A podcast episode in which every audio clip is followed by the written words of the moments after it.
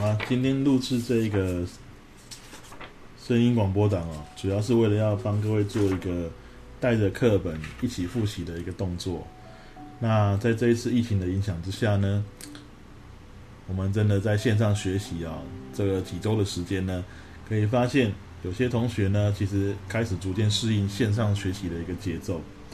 可是也有些同学呢，啊，可能平常比较被动，那如果失去了老师的督导跟约束的时候，自己在家里其实往往就是玩手机啦，不专心啦，然后交代的作业呢也是随便做一做，那可以发觉有些人的学习效果已经拉开蛮大的差距了。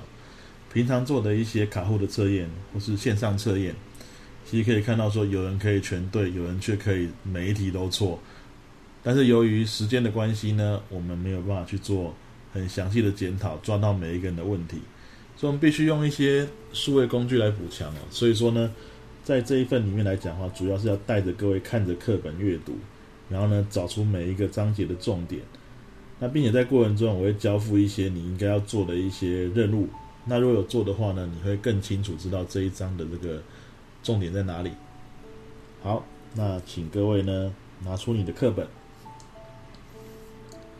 翻开四之三了，那接下来这个声音档的主题呢？我们每一个片段呢，我们大概都是以十分钟左右为一个片段，啊，也要超过十分钟以上的话，我们就把它切成两集、三集这样去分啊。那有些章节呢，可能刚好十分钟以内就可以完成的话呢，那就以章节为一个基础这样子。好，那我们这个就是我们生物空中讲的第一集了。那我们开始吧。来，四十三动物界。首先，我们想一下生物五界图里面，动物界、植物界跟菌物界是摆在最上面的，它们是以多细胞为主的，所以动物界这个家族是多细胞生物，确实也都是多细胞生物。因为我们曾经在前面那一个界，也就是原生生物界的时候。原生生物界里面有一群叫做原生动物，它们是单细胞的动物，像草履虫、变形虫啊这一类的东西，它有移动的能力，会摄食这样子，是单细胞的，会被放到原生生物界的原生动物这一群。我们认为它这样演化之后呢，诶，可能在复杂化之后就变成了多细胞的动物了，那它就会归属到这个动物界的部分去。好，那再来啊。动物的特性是什么呢？在课本的一百零七页这边，你可以看到，动物本身呢是不会行光合作用的，原因是因为它的细胞是缺乏叶绿体，里面也没有叶绿素，所以并没有可以行光合作用的作用的这个本钱哦。那另外，动物的细胞都没有叶，都没有细胞壁，所以缺乏叶绿体跟细胞壁，你把它圈起来。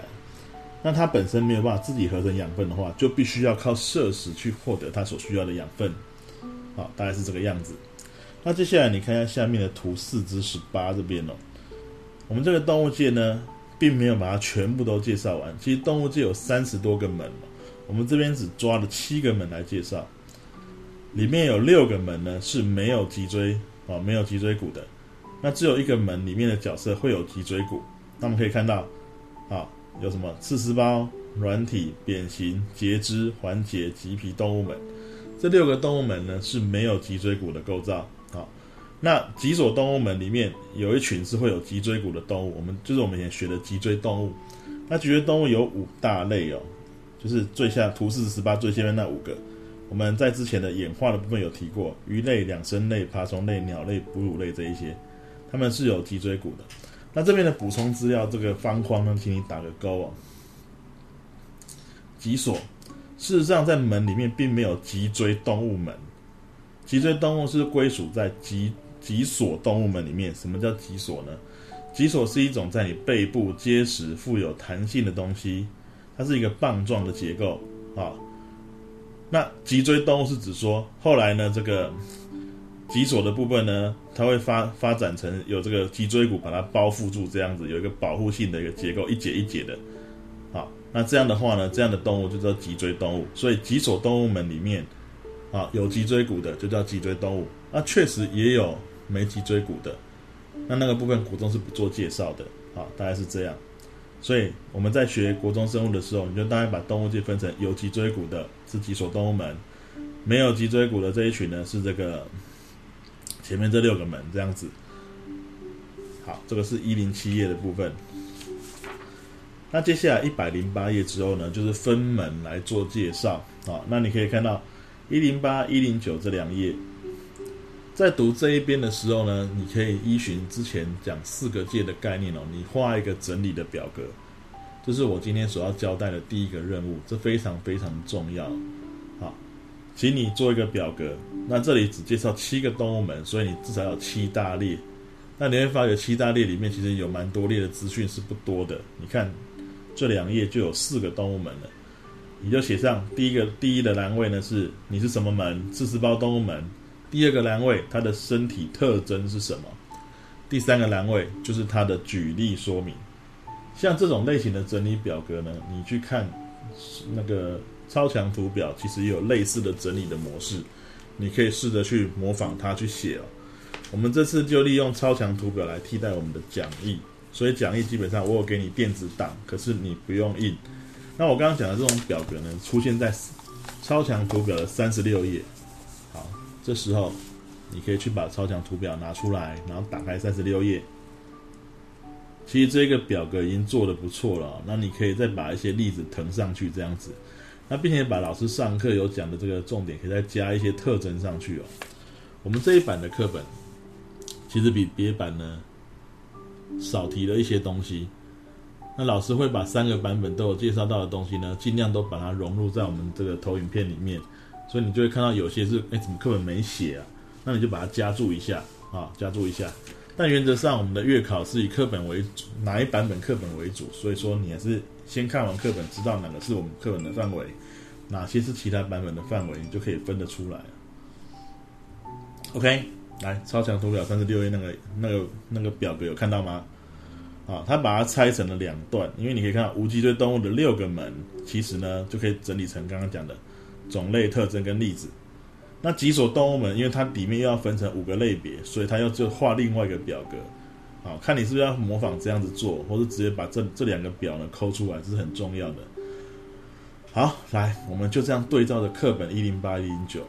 以及你的超强图表的三十六页，啊，你就对照着看，然后之后呢，去把你的表格完整化。简单的做法，三十六页超强图图表直接加注是最快的。来，第一个刺丝胞动物们，课本举的四个例子：水螅、海葵、水母、珊瑚。这四个例子来讲的话，其实你看它的生物的体型。大概就是有点圆柱状的感觉，然后呢，有一个有很多的触手在它身上，水母、水螅、海葵跟珊瑚都有触手。还有在我们之前做的一个测验里面，问你说珊瑚是什么生物？各位，珊瑚不是石头，珊瑚也不是植物，珊瑚是一种动物，它就是属于刺丝胞动物门。它体型小小的，然后呢，它就是很像那个海葵的缩小版。然后它因为体型小，它会群聚很多只在一起。当然每一只都是多细胞生物，只是它比较小一点而已。所以你看到一块珊瑚礁来讲啊，是许多的珊瑚虫聚在一起形成的。